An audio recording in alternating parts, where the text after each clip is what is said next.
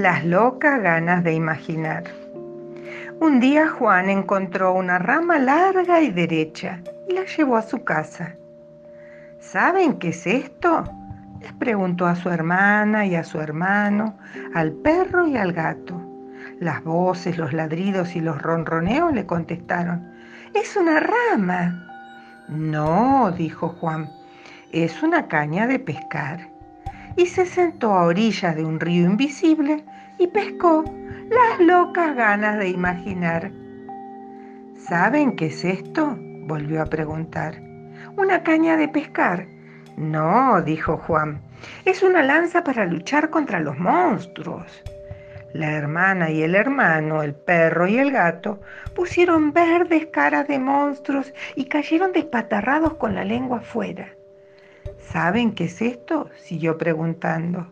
¿Una lanza mata monstruos? No, es un bastón de pastor.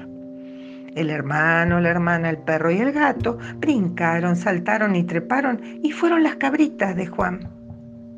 ¿Saben qué es esto? ¿Un bastón de pastor? No, es una vara de equilibrista. La hermana, el hermano, el perro y el gato se comieron las uñas de los nervios mientras Juan hacía equilibrio tan alto y sin red. ¿Saben qué es esto? Una vara de equilibrista.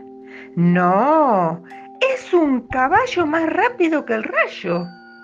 El hermano, la hermana, el perro y el gato relincharon y salieron al galope, las crines al viento, detrás del caballo que montaba Juan.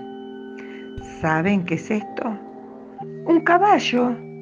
No, es un espantapájaros. Al hermano y la hermana, al perro y al gato le crecieron alas y se echaron a volar espantados.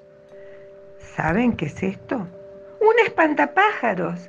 Piaron la hermana, el hermano, el perro y el gato. No, es una palmera del oasis que está en medio del desierto.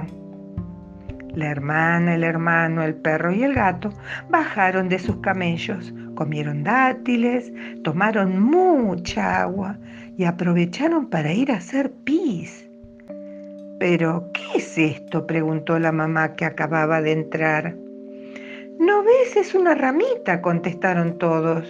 No, dijo la mamá, es una barrera y está baja porque viene el tren.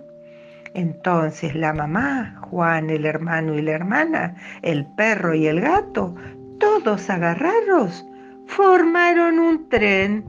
Un tren que se va y se fue, que se ve cada vez más chiquito y no se sabe a dónde irá a parar, porque salió de una estación llamada Las locas ganas de imaginar.